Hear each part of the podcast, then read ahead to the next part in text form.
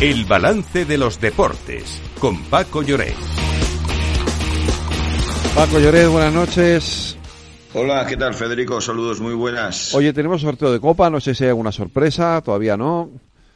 Bueno, a ver, la, sorpresa fue anoche porque un equipo valenciano, eh, el Atzaneta de Albaida, le ganó al Real Zaragoza, un equipo de una población de mil habitantes que se tuvo que ir a se tuvo que ir a jugar a un teniente, un teniente, que es la donde nació Juan Carlos Ferrero, para que la gente lo sepa, y en el Clariano le ganó 2 a 1. Bueno, al final eh, se ha producido ya el sorteo. Continúan exentos, recordemos, los equipos que van a jugar la Supercopa en Arabia Saudita y lo más destacado es que en las 28 eliminatorias había tres equipos de, tercera división. El Alzaneta de Albaida eh, se va a enfrentar al Getafe, es uno de los enfrentamientos más llamativos. El Astorga, también de tercera categoría, va a jugar contra el Sevilla y el equipo de Villagarcía de Arousa, el equipo gallego que eliminó al Granada por alineación indebida, va a jugar contra el Valencia. Estos son los, los, digamos, los duelos más dispares por la diferencia que hay, ¿no? Históricos como el Atleti de Bilbao jugará en Cantabria contra el Cayón, la Real Sociedad jugará en las Islas Baleares, en Mallorca contra el Andrach.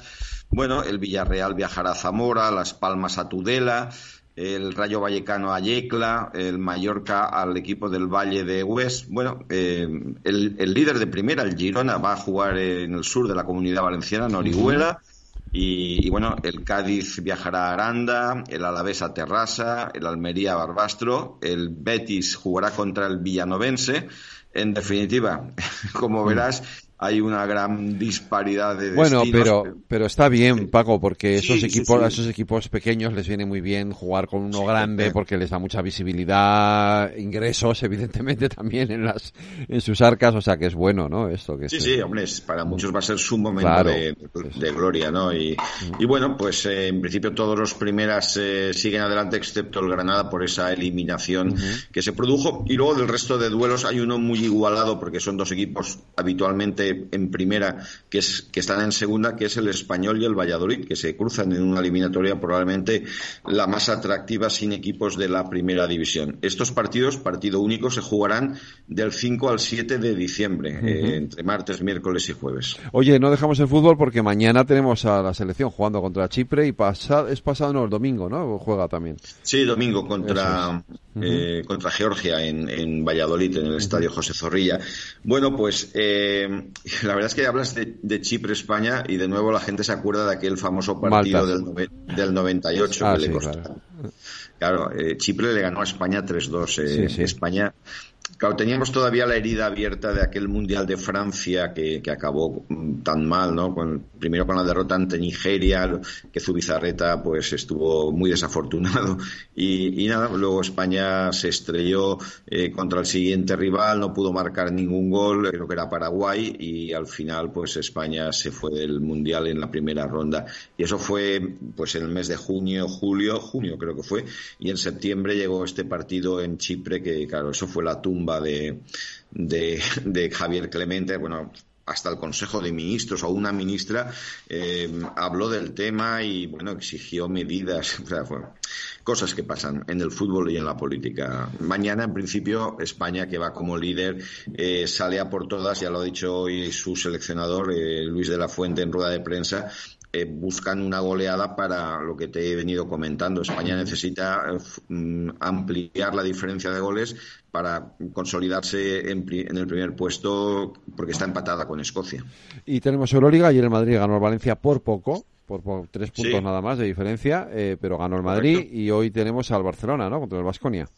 Sí, ayer el Madrid ganó 73 a 76 y bueno, eh, tiene unos números tremendos, 18-0 ahora mismo entre Liga CB y Euroliga. La verdad es que son unos números impresionantes, tiene una gran plantilla. El Valencia a última hora pudo recuperar algún jugador que tenía tocado, pero bueno, la verdad es que ahora mismo eh, está líder destacado el Madrid, eh, siete partidos, siete victorias. El Barça juega esta noche en Vitoria. Ha empezado ya el partido, 20 a las 20.30 empezaba Contra el equipo de la capital alavesa y el viernes hay un Barcelona-Valencia también, hay un Madrid-Mónaco y también juega el viernes el Vasconia. Vasconia está muy mal, el décimo primero, el Valencia ocupa la sexta plaza, el Barça la segunda y el líder es el Real Madrid.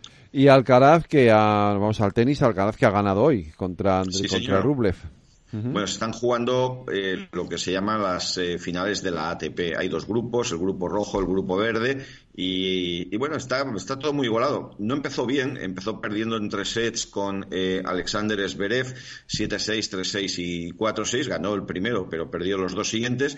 Y hoy, bueno, ha ganado y además ha ganado, ha ganado muy bien. ha despachado a, su rival, eh, pues en, en Andrei Rublev, en 45 minutos, eh, perdón, en 75 minutos, 7-6, 6-2. y ahora, bueno, está pendiente del duelo entre Medvedev y Zverev. Sí y seguramente... Es ahora a las nueve, sí. Es ahora a las nueve y el viernes le toca jugar su último partido que es contra Medvedev. Eh, necesita ganar ese partido sí o sí y está a, las, expensas de lo que suceda en este, en este encuentro. Pues está jugando en Italia, en Turín. Pues antes de que, te, de que te vayas, tenemos otra noticia del tenis, Lorena, una vuelta que tenemos que celebrar.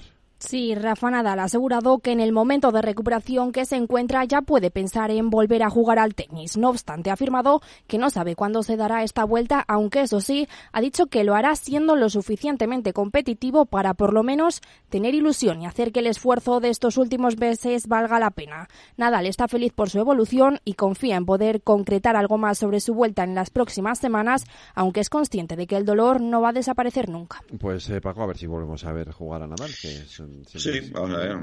también es noticia que en este torneo, en el otro grupo, eh, Yannick Sinner, el italiano, había ganado a Novic 7-5, 6-7 y, 7-6. O sea que, bueno, eh, ahí está. Y bueno, eh, el partido de Alcaraz ha sido muy bueno, mm, sobre todo porque ha sacado de quicio a Rublev, le ha castigado sobre el segundo servicio y el marcador 7-5-6-2 lo dice, lo dice todo. Pues mañana más deportes aquí en el balance en Capital Radio. Un abrazo, Paco. Igualmente, Federico, hasta mañana.